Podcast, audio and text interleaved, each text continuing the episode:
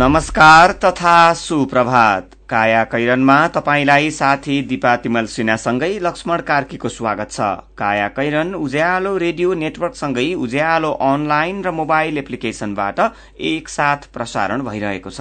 आज दुई हजार चौहत्तर साल चैत चार गते आइतबार सन् दुई हजार अठार मार्च अठार तारीक चैत कृष्ण पक्षको प्रतिपदा तिथि।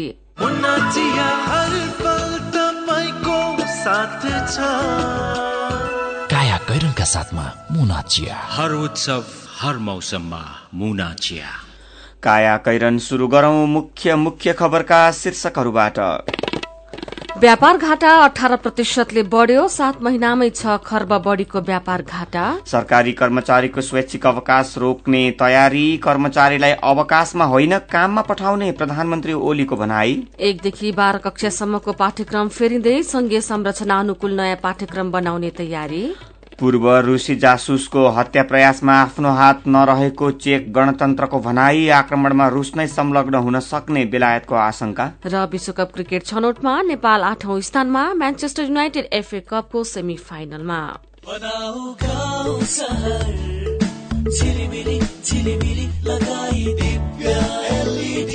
दिव्य एलइडी बल्ब। दुई वर्षको वारेन्टीका साथ चौधवटा साधारण चिम बाल्नुभन्दा एउटा दिव्य एलइडी बल्ब बाल्नुमै बुद्धिमानी। दिव्य एलइडी बल्ब उज्यालोमा छ दम खर्च पनि कम। दिव्य एलइडी बल्ब। ल भन्नुहोस् तपाईँहरूसँग ठेक्का पाउने आधारहरू के के हुन्? सर मसँग एक क्लासको निर्माण कम्पनी छ। हामीसँग विदेशबाट आयात गरेका राम्रा उच्च स्तरका मसिनहरू छन्। तपाईँसँग चाहिँ के छ? मसँग गैडा सिमेन्ट छ। गैडा सिमेन्ट। म निर्माणमा सधैँ गैडा सिमेन्ट नै प्रयोग गर्छु। गैडा सिमेन्ट बाहेक अरू सिमेन्टमा मलाई विश्वासै लाग्दैन। वाह! जोसँग गैडा सिमेन्ट छ उसँग सब थोक छ। उदयपुर सिमेन्टद्वारा उत्पादित कैडा सिमेन्ट इतिहास साक्षी छ।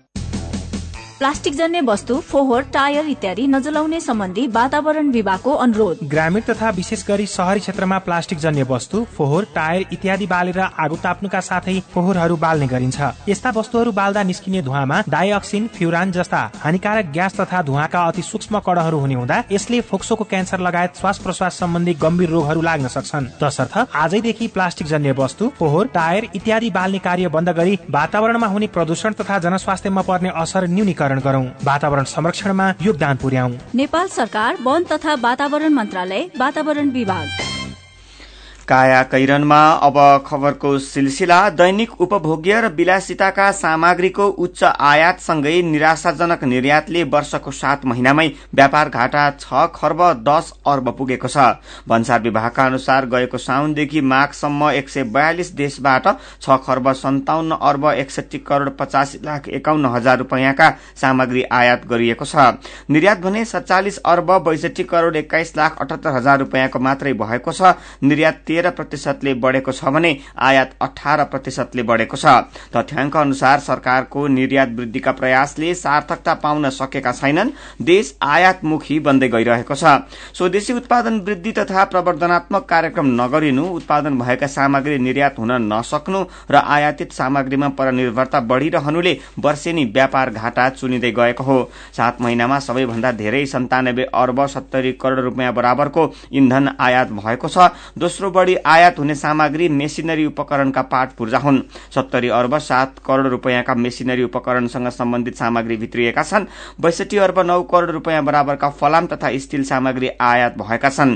झण्डै पचास अर्ब रूपियाँ बराबरको सवारी साधन ल्याइएको छ। यस्तै विद्युतीय सामग्री गएका आठ महिनामा गएका सात महिनामा पैंतालिस अर्ब छब्बीस करोड़ रूपियाँको भित्रिएको भन्सार विभागले जनाएको छ। सरकारले व्यापार घाटा कम गर्न समय समयमा थुप्रै नीतिगत प्रयास गरे पनि उपलब्धि हासिल हुन सकेको छैन। आजको कान्तिपुर दैनिकमा खबर छ।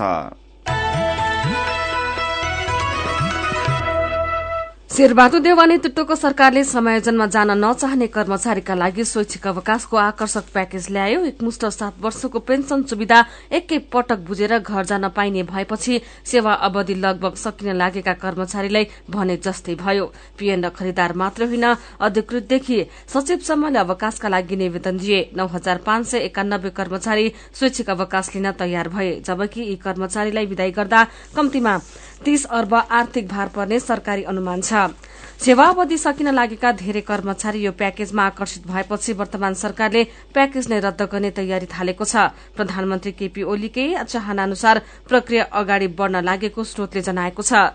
हिजो प्रधानमन्त्री ओलीले पनि स्वैच्छिक अवकाशको सुविधा कर्मचारीलाई नदिने बताउनु भएको छ। उहाँले अनुभवीलाई घर पठाएर नयाँ कर्मचारी भर्ना गर्न नसकिने स्पष्ट पार्नुभयो। एमाले निकट नेपाल निजामती कर्मचारी संगठनको बधाई ग्रहणका क्रममा प्रधानमन्त्री ओलीले कर्मचारी सरकारले खटाएको देशको जुनसुनै जुनसुकै ठाउँमा जानुपर्ने बताउनुभयो कर्मचारीलाई अवकाशमा होइन काममा पठाउने हो। सरकारले खटाएको ठाउँमा जान्न अवकाशमा जान्छु भन्न पाइँदैन उहाँले भन्नुभएको छ। यस्तै संघीय मामिला तथा सामान्य प्रशासन मन्त्री लालबाबु पण्डितले पनि स्वैच्छिक अवकाश ठिक समयमा नआएको बताउनु भएको छ। उहाँले भन्नुभयो स्वैच्छिक अवकाशबारे केही दिनमा धारणा सार्वजनिक गर्नेछौ। काम गर्ने मान्छेलाई स्वैच्छिक अवकाश हुँदैन। तर खटाएको प्रदेशमा नगएर निजामती कर्मचारीले सरकारलाई चुनौती दिएका छन्। प्रदेश सरकारले सञ्चालनका लागि सरकारले पछिल्लो एक महिनामा एक हजार अडतिस एक हजार अडसठी जना कर्मचारी खटाएको थियो तर तीस प्रतिशत कर्मचारीले सरकारी आदेशलाई अस्वीकार गरेका खबर नयाँ पत्रिका दैनिकले छापेको छ।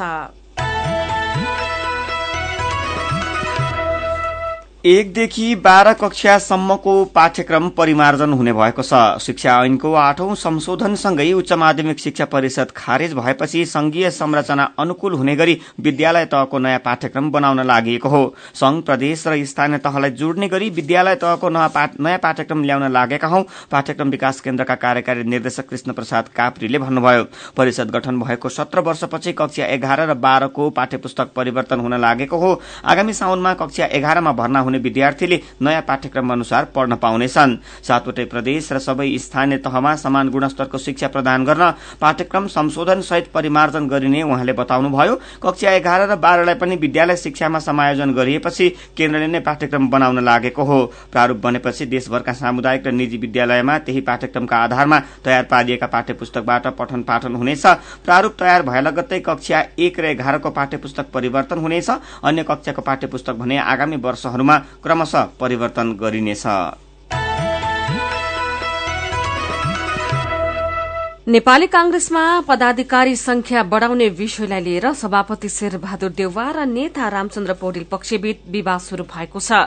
पार्टीको महाधिवेशन भएको दुई वर्ष बित्दा समेत पदाधिकारी सहित केन्द्रीय समितिले पूर्णता पाउन नसकेको कांग्रेसमा पदाधिकारीको संख्या थप गर्ने विषयमा नेताहरू पक्षीय र विपक्षीयमा विभाजित भएका हुन्। सभापति देउवा पार्टीलाई नयाँ संविधान अनुसार संघीय संरचनामा लैजान महासमिति बैठक मार्फत विधान संशोधन गरेर पदाधिकारी बढ़ाउने पक्षमा हुनुहुन्छ तर नेता रामचन्द्र पौडेल संविधान अनुसार पार्टीलाई संघीय संरचनामा लैजान तयार देखिए पनि पदाधिकारी थप्न राजी हुनुहुन्न। नेतृत्व विकास र हस्तान्तरण भन्दा गुटगत स्वार्थका आधारमा विधान संशोधन गरेर पदाधिकारी बढ़ाउने खेल हुँदा कांग्रेसमा यो विषय पटक पटक बल्झिँदै आएको छ। त्यसकै परिणाम तेह्रौं महाधिवेशन अघि पदाधिकारी थप्ने पक्षमा रहेका नेता पौडेल अहिले विपक्षीमा उभिनु भएको छ। तेह्रौं महाधिवेशनका बेला पदाधिकारी थप गर्न नदिने अडानमा रहेका देवा अहिले पदाधिकारी थप्ने पक्षमा हुनुहुन्छ। पदाधिकारी पार्टीमा आकांक्षीमा निकट नेताहरू नै बढ़िरहेका हुँदा देवालले विधान अनुसार महाधिवेशन भएको दुई महिनाभित्र मनोनयनका लागि केन्द्रीय समितिमा प्रस्ताव गर्नुपर्ने एक उपसभापति एक महामन्त्री र एक सहमहामन्त्री अहिलेसम्म नियुक्त गर्न सक्नु भएको छैन। यस्तै नेपाली कांग्रेसका जिल्ला समितिहरूले प्रतिनिधि सभा र प्रदेशसभा चुनावमा पार्टी पराजयको मुख्य कारण आन्तरिक गुटबन्दी भएको ठहर गरेका छन्। यसैबीच संघीय समाजवादी फोरमले आफूसँग मन्त्रालय बाँडफाँड टुङ्गिनु अगावै प्रधानमन्त्री केपी ओलीले मन्त्री परिषद विस्तार गरेपछि सशंकित भएको संकेत गरेको छ। गएको बिहिबार बेलुकी वाम गठबन्धन र फोरम बीच भएको छलफलमा मन्त्रालयको टुङ्गो लाग्न सकेको थिएन तर भोलिपल्टै प्रधानमन्त्री ओलीले मन्त्री परिषद विस्तार गर्नुभयो। बिहिबार बेलुकी वाम गठबन्धन र फोरम बीच भएको छलफलमा मन्त्रालयको टुङ्गो नलागिकन मन्त्री परिषद विस्तार भएकोमा फोरमका नेताहरू सशंकित बनेका हुन्। यस सरकारमा जाने निर्णय निर्णय गरेको संघीय समाजवादी फोरम आन्तरिक विवादमा फँसेको छ। सरकारमा को को मन्त्री बन्ने भन्ने विवाद उत्कर्षमा पुगेका कारण मन्त्री परिषदमा सहभागी हुन नसकेको केही नेताहरूले बताएका छन्। प्रधानमन्त्री ओलीसँग फोरम सशंकित शीर्षकको खबर नयाँ पत्रिका दैनिकबाट लिएका हौं। काया कैरनमा रिपोर्टसँगै खबरको सिलसिला बाँकी नै छ। सुन्दै गर्नुहोला। पल्ला गरेर तुरुराम त उसको ब्याङ्क झन्झटिलो ब्याङ्क भनेर रिसाउँदै थियो होइन। उसको ब्याङ्कले के झन्झट दिएछ? उच्च ब्याज पाउनु उसको ब्याङ्कमा सधैँ नयाँ नयाँ खाता खोल्नु पर्ने रे। हो र? बिचरा सानोमा ब्याङ्कमा खाता खोलेको भए यो झन्झटै नपर्ने। हो त नि मेरो मोबाइलमा सम्पन्न बचत खातामा ब्याज बढेर आठ आठ प्रतिशत भएको एसएमएस आइसक्यो भने। सानीमा ब्याङ्कको कुरै अर्कै। सानीमा ब्याङ्कमा त साझेदार ब्याङ्कको सात सय भन्दा बढी एटिएमबाट प्रत्येक महिना सित्तैमा तिन पटकसम्म पैसा झिक्न सकिन्छ। No commission no tension no झन्झट। अब ध्रुवरामलाई पनि सानीमा ब्याङ्कमा खाता खोलाउनु पर्छ सानिमा ब्याङ्क सबल अनि विश्वसनीय ब्याङ्क अनलाइन खाता खोल्नको लागि W W W dot Sanima bank dot कममा लगइन गर्नुहोस् थप जानकारीका लागि अन्ठानब्बे शून्य एक सय उन्नाइस शून्य एक सय उन्नाइसमा सम्पर्क गर्नुहोला। हेटौँडा सिमेन्ट गुणस्तरमा उच्च एक पटकको प्रयोग पुस्तौँ पुस्ता ढुक्का। हेटौडा सिमेन्ट उद्योगबाट उत्पादित उच्च गुणस्तरको ओपिसी शक्ति ब्रान्डको सिमेन्ट प्रयोग गरी ढुक्क हौ। सम्पर्क हेटौडा सिमेन्ट उद्योग लिमिटेड हेटौडा फोन नम्बर शून्य सन्ताउन्न चार बाह्र पाँच सय पन्चानब्बे। खत्तम पार्यो खत्तम खत्तम। के खत्तम भयो? सबैले पढे मेरो नाति चाहिँ दिनभरि मार्तोल रेन्चु पेन्चिस बोकेर हिँड्छ हेर्नुहोस्। सिप त सिक्यो नि त। तिम्रो नातिलाई सबैले प्लम्बर बाबु भन्छन्। यो वडामा धारा बाथरुम बनाउनु पर्यो भने ऊ एक नम्बरको छ। तर हातमा रेन्चु पेन्चिस मात्र भएर के अरू? प्रमाण पत्र छैन? अब त्यो पनि हुन्छ हजुरबा। हामी जस्तै विभिन्न सिप भएका तर प्रमाण पत्र नभएकाहरूले सिटिई भिटीको पाएक पर्ने सिप परीक्षण केन्द्रमा परीक्षा दिएर तह एकदेखि तह चारसम्मको मान्यता प्राप्त प्रमाण पत्र लिन पाइन्छ। ए हो र? त्यति मात्रै हो र हजुरबा। अब चाँडै नै तह पाँचदेखि तह आठसम्मको प्रमाण पत्र समेत प्राप्त गर्ने प्रणाली बन्दैछ। यसको अर्थ अब प्राविधिक तथा व्यावसायिक धारमा पनि बिए एमए र पिएचडी सम्मको योग्यता हासिल गर्न सकिनेछ। अनि मान्यता? संसारभरि पाइन्छ। मेरो नातिनीले पनि ब्युटी पार्लर सिकेर सिटी भिटीबाट प्रमाण पत्र लिएर आएकी छिन्। अनि कसले गर्दैछ यस्तो राम्रो काम? सिटी भिटी अन्तर्गत नेपाल व्यावसायिक योग्यता निर्धारण प्रणालीले।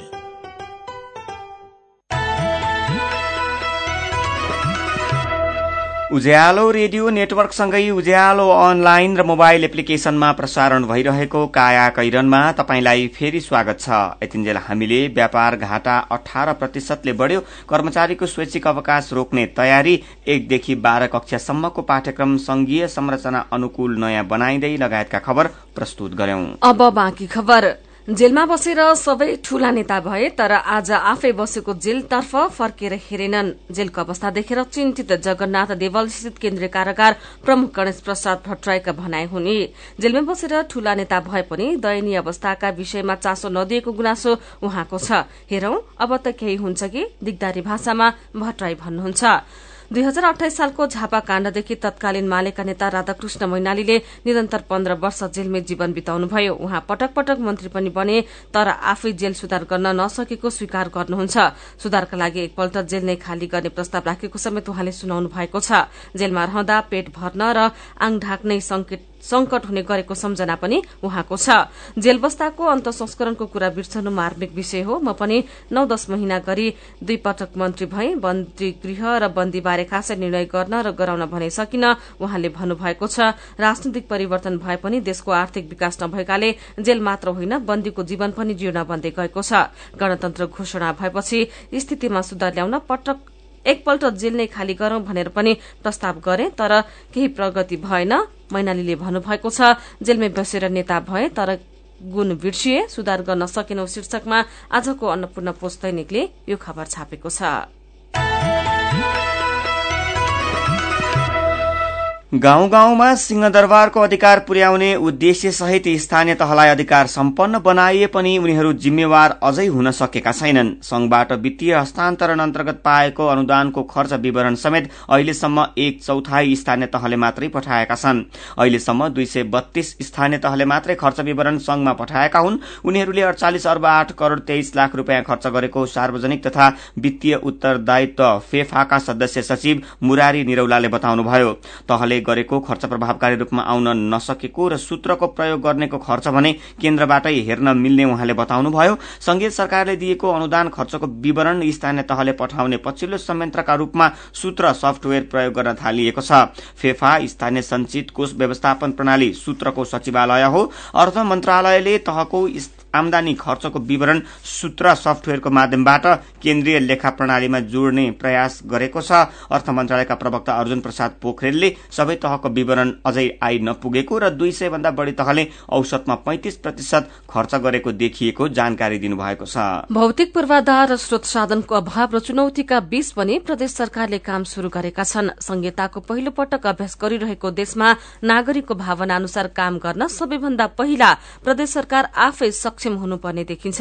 मदन पौड्यालको रिपोर्ट। प्रदेश दुईका मुख्यमन्त्री लालबाबु राउतले प्रधानमन्त्री केपी शर्मा ओलीलाई पत्राचार गर्दै प्रदेश सरकारका अप्ठ्याराबारे ध्यानाकर्षण गराउनुभयो।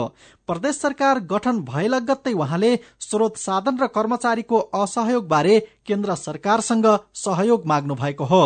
नयाँ संरचना कर्मचारी अभाव सरकार सञ्चालनको अनुभवमा कमी कानूनको अभाव जस्ता समस्या अरू प्रदेशमा पनि छन्। प्रदेश एकका अर्थमन्त्री इन्द्र बहादुर आङ्बो अहिलेको नयाँ संविधान अनुसारको कानुन निर्माणको प्रक्रिया केन्द्रमा पनि चाहिँ मतलब सुरुवात भएको छैन।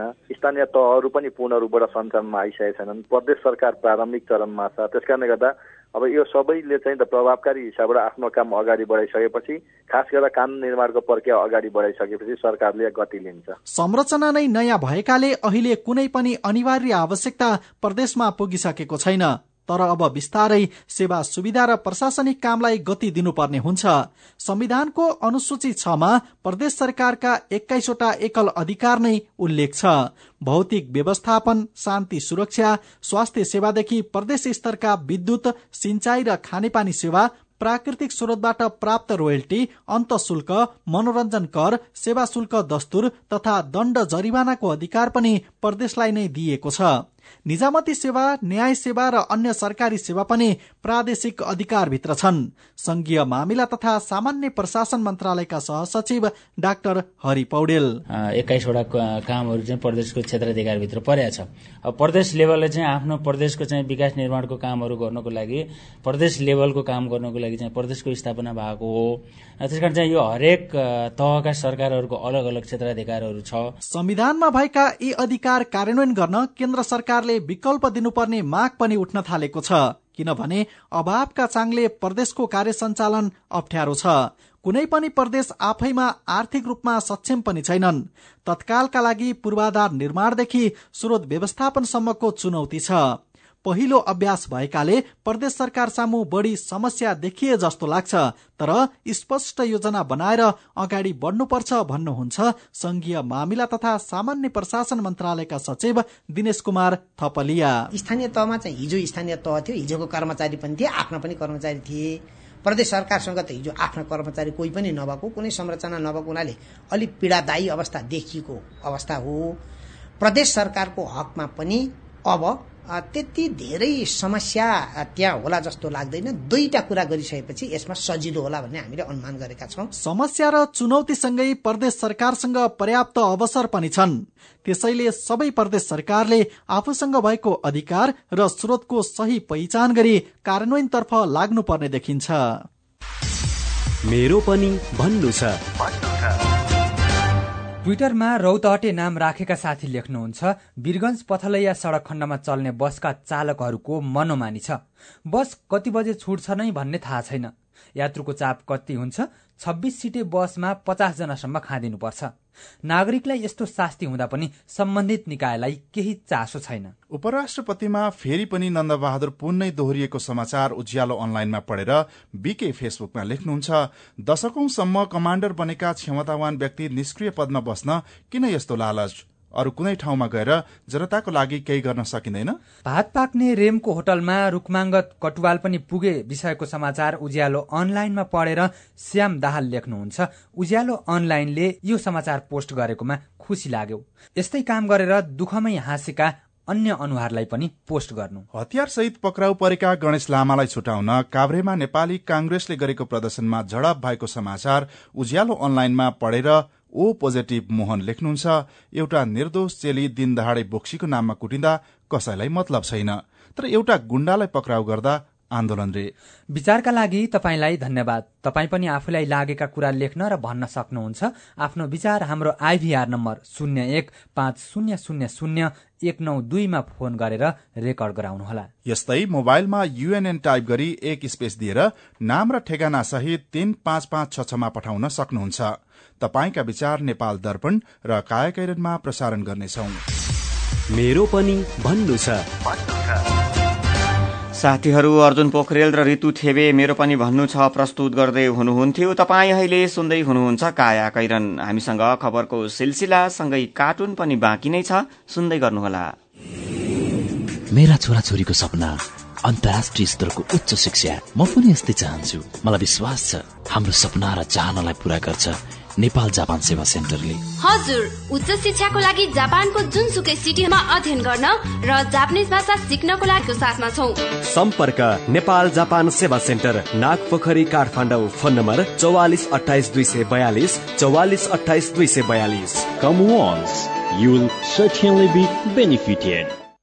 नेपालकै ठुलो आँखा अस्पतालको सञ्जाल भएको दृष्टि आई केयर सिस्टमद्वारा सञ्चालित अत्याधुनिक प्रविधि सहित अन्तर्राष्ट्रिय स्तरको आँखा अस्पताल अब काठमाडौँको कलङ्कीमा। हाम्रा सेवाहरू बिना इन्जेक्सन मोतीबिन्दुको शल्यक्रिया जलबिन्दु र पर्दाको शल्यक्रिया भिटिएस प्रविधिबाट अल्छी आँखाको उपचारको साथै सम्पूर्ण आँखाको परीक्षणका लागि दृष्टि आँखा केन्द्र शिवचटार कलङ्की। फोन नम्बर शून्य एक चालिस बत्तीस नौ सय एकसठी र बैसठी वेबसाइट दृष्टि अन्य शाखाहरू विश्व ज्योतिमल जमल चावल मेडिकेयर सँगै तथा बिर्तामोड र बिरगंजमा पनि दृष्टि आँखा केन्द्र। सबैका लागि दृष्टि सबैका लागि दृष्टि। ओहो महेशजी हिजोको कार्यक्रममा तपाईँले धारा प्रवाहका साथ बोल्नु भएको देखेर म त छक्कै परे।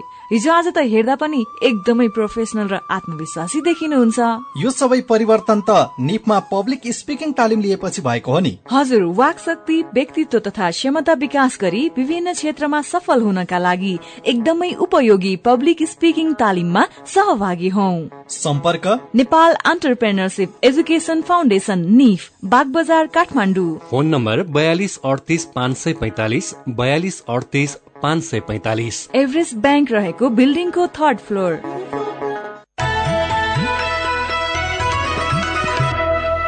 सीधा कुरा प्रष्ट विचार। काठमाडौँमा नब्बे मेगाहर्ज उज्यालो रेडियो नेटवर्क मार्फत देशभरिका विभिन्न एफएम स्टेशन तथा उज्यालो अनलाइन र मोबाइल एप्लिकेशनमा प्रसारण भइरहेको काया कैरनमा तपाईंलाई फेरि स्वागत छ। अब खबर। वेस्ट बंगालमा विमान दुर्घटनामा निधन भएका उन्चास जना मध्ये उन्नाइस जनाको शव अझै पहिचान हुन सकेको छैन। पहिचान भइसकेका तीसमध्ये दश शव आफन्तले बुझिसकेका त्रिवेद शिक्षण अस्पतालले जनाएको छ। शिक्षण अस्पताल फरेन्सिक मेडिसिन विभागका डाक्टर हरिहर वस्तीले पहिचान भइसकेका शव कानूनी प्रक्रिया पुर्याएर सम्बन्धित परिवारले बुझेको जानकारी दिनुभएको छ। नौ नेपाली र एक चिनियाको सपरिवारले बुझेका छन् पहिचान हुन बाँकी केहीको डीएनए परीक्षण गर्नुपर्ने अवस्था रहेको डाक्टरले बताएका छन्। अब विदेशका खबर चेक गणतन्त्रले रूसका पूर्व जासुस र उनकी छोरीको हत्या प्रयासमा आफ्नो हात नरहेको स्पष्ट पारेको छ। यसअघि रूसले आफ्ना पूर्व जासुस र उनकी छोरीमाथि बेलायतमा भएको हमलामा चेक गणतन्त्रको हात भएको दावी गरेको थियो। त्यसकै प्रतिक्रिया स्वरूप चेक गणतन्त्रले आफ्नो हात नरहेको स्पष्टीकरण दिएको हो। बेलायतमा दुई हप्ता अघि रूसी जासुस र उनकी छोरीलाई विषालु पदार्थ दिएर हत्याको प्रयास गरिएको थियो। उनीहरूको गम्भीर अवस्थामा अस्पतालमा उपचार भइरहेको अन्तर्राष्ट्रिय संचार माध्यमले जनाएका छन्। यसैबीच पूर्व रूसी गुप्तचर र उनकी छोरीमाथिको आक्रमणपछि तनाव चुलिँदै गएका बेला रूसले तेइस जना बेलायती कूटनीतिज्ञलाई निष्कासित गर्ने निर्णय गरेको छ। विदेश मन्त्रालयका अनुसार उनीहरूलाई रूस छाड्नका लागि एक हप्ताको समय दिइएको छ। शनिबार मस्कोमा रहेको बेलायती दूतावासमा कार्यरत तेइस कर्मचारीलाई पर्सोना नन ग्रेटा अर्थात रूसमा बस्न वा प्रवेश गर्न नपाउने सूचीमा उल्लेख गरिएको जनाइएको छ।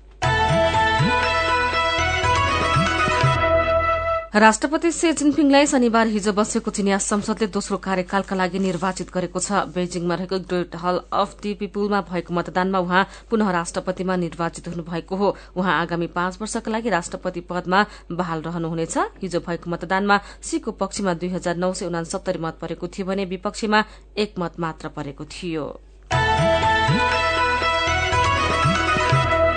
अब केही खेल खबर नेपालले विश्वकप छनौट क्रिकेट आठौं स्थानमा रहँदै टुङ्ग्याएको छ। सोमपाल कामीको अलराउण्ड प्रदर्शनका बीच शनिबार नेदरल्याण्डसँग सातौं स्थानको प्ले अफमा नेपाल पैंतालिस रनले पराजित भएपछि आठौं हुँदै यो प्रतियोगिता टुङ्ग्याएको हो। नेपालले यो खेल अघि नै एक दिवसीय अन्तर्राष्ट्रिय मान्यता भने पाइसकेको छ। जिम्बाब्वेमा भइरहेको प्रतियोगितामा टस जितेको नेदरल्याण्ड्सले पचास ओभरमा नौ विकेट गुमाएर एक सय उनानब्बे रन बनाएको थियो। कोए कोए स्पोर्ट्स क्लबमा नेपाल चौवालिस ओभर चार बलमा एक सय चौवालिस रनमा अल आउट हुन पुग्यो। ओपनिङ ब्याटिङले पुनः निराश पार्दा नेपालले प्रतियोगितामा आफ्नो अन्तिम खेल जित्न सकेन। उपकप्तान ज्ञानेन्द्र मल्लका लागि समग्रमा यो प्रतियोगिता नै निराशाजनक बन्यो। अन्तिम खेलमा उनी हिजो चार रनमै आउट भए। अर्का ओपनर अनिल शाहले आठ रन मात्रै बनाए यस्तै कप्तान पारस खड्काले बाइस र दिपेन्द्र सिंह ऐरीले पच्चीस रन बनाए पनि उनीहरूसँगै आरिफ शेख पाँच र रोहित पौडेल शून्य रनमा आउट भएपछि नेपाल दबावमा परेको थियो। सोमपालले करण केसीसँग एकतीस रनको साझेदारी गर्दै नेपालको झिनो आशा बिउताएका थिए। तीन चौका प्रहार गरेका कारण चौबिस बलमा तेह्र रनमा करण केसी नट आउट भए। त्रिपन्न बल खेलेका सोमपालले तीन चौका र एक छक्का प्रहार गरी छत्तीस रन बनाएका थिए भने सन्दीप लामी छाने र ललित नारायण राजवंशी सात ओभर क्रिजमा टिकेर नेपालको पराजयको अन्त अन्तर घटाए। ललित दुई रनमा आउट भयो भने अडतिस बल खेलेका सन्दीप नट आउट चौध रनमा नट आउट रहे। थ्री स्टारले पहिलो पटक तिलोत्तमा गोल्ड कप फुटबल प्रतियोगिताको उपाधि जितेको छ। बुटबलको एन्फाल टेक्निकल सेन्टरमा हिजो थ्री स्टारले उपाधि भिडन्तमा नेपाल पुलिस क्लबलाई दुई शून्यले हराउँदै उपाधि हात पारेको हो। थ्री स्टारले यो सिजनकै तेस्रो उपाधि जितेको हो। म्यान्चेस्टर युनाइटेड एफए कप फुटबलको सेमी फाइनलमा पुगेको छ। आज बिहान पख सकिएको खेलमा ब्राइटनलाई दुई शून्यले हराउँदै म्यान्चेस्टर युनाइटेड प्रतियोगिताको सेमी फाइनल पुगेको हो। मेनुलाई जिताउन रामेलु लुकाकु र मेटिकले गोल गरे। च्याम्पियन्स लिगबाट बाहिरिएको मेनुको यो जितले एफए कपको उपाधि जित्न सक्ने आशा भने कायमै राखेको छ। त्यसै गरी स्वान्से सिटीलाई तीन शून्यले हराउँदै टोटनह्याम पनि एफए कपको सेमी फाइनलमा पुगेको छ। टोटनह्यामलाई जिताउन एरिक्सनले दुई तथा लामेलाले एक गोल गरे।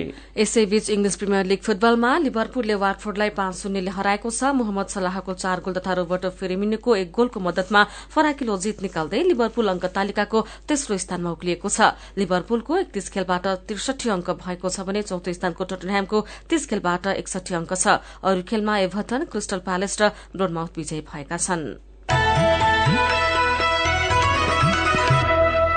काया कैरनमा अब केही खबर संक्षेपमा उपराष्ट्रपति नन्दकिशोर पुन दोस्रो कार्यकालका लागि चयन भएको घोषणा आज हुँदैछ। यस्तै राष्ट्रिय सभा उपाध्यक्षमा वाम गठबन्धनका तर्फबाट माओवादी केन्द्रकी शशिकला दाहाल र कांग्रेसबाट वृन्दा देवी आले राणाको उम्मेद्वारी परेको छ। तरलता अभाव देखाउँदै ब्याङ्कहरूले नयाँ कर्जा विस्तार रोकिरहँदा राष्ट्र ब्याङ्कले बजारमा लगानी योग्य रकम पर्याप्त रहेको जनाएको छ। अन्तर ब्याङ्क ब्याज दर पाँच प्रतिशत भन्दा तल रहेको निक्षेप विस्तारै बढ़न थालेको बजारमा पैसा पठाउन शुरू भएको रिपोर्ट निकै न्यून मात्रामा खपत भएको लगायत तथ्यले तरलता सहज रहेको पुष्टि हुने राष्ट्र ब्याङ्कको भनाइ छ। विश्वमै अति संकटमा रहेको घड़ियाल गोहीलाई नेपालले प्रजनन केन्द्रमा कृत्रिम रूपमा बच्चा कोरलेर संरक्षण गर्न थालेको छ। चितवन राष्ट्रिय निकुञ्जको कसरामा घड़ियाल प्रजनन केन्द्र स्थापना गरेर प्राकृतिक रूपमा रहेका घड़ियालका अण्डा कोरल्ने वातावरण निर्माण गरी जन्मेका बच्चाको संरक्षण गर्ने प्रयास शुरू गरिएको खबर गोर्खापत्र दैनिकमा छ। तरकारी बालीपछि बीमा समितिले घाँसे बाली बीमा लेख सञ्चालनमा ल्याउने तयारी गरेको छ। नेपाल घाँस विकास संघ र राष्ट्रिय चरण पशु आहार केन्द्रको समन्वयनमा समितिले घाँसे बाली बीमा योजना निर्माण गर्ने तयारी गरेको हो। समितिका अनुसार केही दिनमै यस्तो बीमा लेख जारी हुनेछ। यस बीमा लेख अनुसार बीमा अवधिभित्र घाँसे बालीमा भएको हानि नोक्सानीको उत्पादन मूल्यका आधारमा बीमा कम्पनीले क्षतिपूर्ति भुक्तान गर्नेछ। अब घाँसको पनि विवाह शीर्षकमा नयाँ पत्रिका दैनिकले खबर छापेको छ। अन्धो बनाउने खस्रे रोग अर्थात ट्रकोमा नेपालमा निवारण हुने अवस्थामा पुगेको छ। नेपाल नेत्रज्योति संघको अगुवाईमा गरिएको एकीकृत विशेष अभियानपछि यो रोग निवारणको चरणमा पुगेको हो। काठमाडौँ किर्तिपुरमा रहेको आयुर्वेद क्याम्पस नौ महिनादेखि निमित्त प्रमुख भरमा सञ्चालन भइरहेको खबर आजको नागरिक दैनिकले छापेको छ। काया कैरनमा अब पालो उखानको। जानु थियो आरोबारे पुग्न गए आलुबारे। उज्यालो रेडियो नेटवर्कबाट प्रसारण भइरहेको काया कैरन सक्नु अघि मुख्य मुख्य खबर फेरि एकपटक। व्यापार घाटा अठार प्रतिशतले बढ़्यो सात महिनामै छ खर्ब बढ़ीको व्यापार घाटा। सरकारी कर्मचारीको स्वैच्छिक अवकाश रोक्ने तयारी कर्मचारीले अवकाशमा होइन काममा पठाउने प्रधानमन्त्री ओलीको भनाई। एकदेखि बाह्र कक्षासम्मको पाठ्यक्रम फेरिँदै संघीय संरचना अनुकूल नयाँ पाठ्यक्रम बनाउने तयारी। पूर्व रूसी जासुसको हत्या प्रयासमा आफ्नो हात नरहेको चेक गणतन्त्रको भनाई आक्रमणमा रूस नै संलग्न हुन सक्ने बेलायतको आशंका। र विश्वकप क्रिकेट छनौटमा नेपाल आठौं स्थानमा म्यान्चेस्टर युनाइटेड एफए कपको सेमी फाइनलमा अब कार्टुन आजको अन्नपूर्ण पोष दैनिकमा बासुक क्षितिजले बनाएको चियो चर्चो शीर्षकको कार्टुन हामीले लिएका छौं। यो कार्टुनले मन्त्री परिषद पच्चीस सदस्यीय भन्दा ठूलो नबन्ने सन्दर्भलाई यसअघि जम्बो मन्त्री परिषद बन्ने गरेको अनुभवसँग जोडेको छ। ठूलो मन्त्री परिषद बनाउने प्रधानमन्त्रीको कुरा गर्न साथ कांग्रेस सभापति शेरबहादुर देउवा को नाम आइहाल्छ। यहाँ पनि कांग्रेसका सभापति तथा पूर्व प्रधानमन्त्री देउवा जस्ता देखिने एकजना व्यक्ति छन् कार्टुनमा। आफ्नो कार्यालयको कुर्सीमा उनी बसिरहेका छन्। छेउमा पार्टीको झण्डा छ अगाडिपट्टि टेलिफोन राखिएको टेबुल छ अनि टेबुलमा मन्त्रीको संख्या पच्चीस नबढ्ने लेखिएको एउटा पत्रिका छ। यो देखेपछि प्रधानमन्त्री पूर्व प्रधानमन्त्री तथा कांग्रेस सभापति देउवा जस्ता देखिने व्यक्ति चकित परेका छन् अनि उनी छक्क परेको भावमा भन्दैछन् होइन यति सानो मन्त्रीमण्डलले देश कसरी चल्छ भने ह? आजको काया कैरन सकिएको छ। काया कैरन सुन्नु भएकोमा तपाईँलाई धन्यवाद। उज्यालो रेडियो नेटवर्कमा केही बेरपछि प्रसारण हुन्छ। बिहानी रेडियो पत्रिका उज्यालो फल्चा। काया कैरनबाट प्राविधिक साथी मनोज विष्टसँगै दिपा तिमल सिन्हा र लक्ष्मण कार्की विदा हुन्छौ। उज्यालोको मोबाइल एप्लिकेशन र उज्यालो अनलाइन डट कममा ताजा खबर पढ्दै र सुन्दै गर्नुहोला। नमस्कार।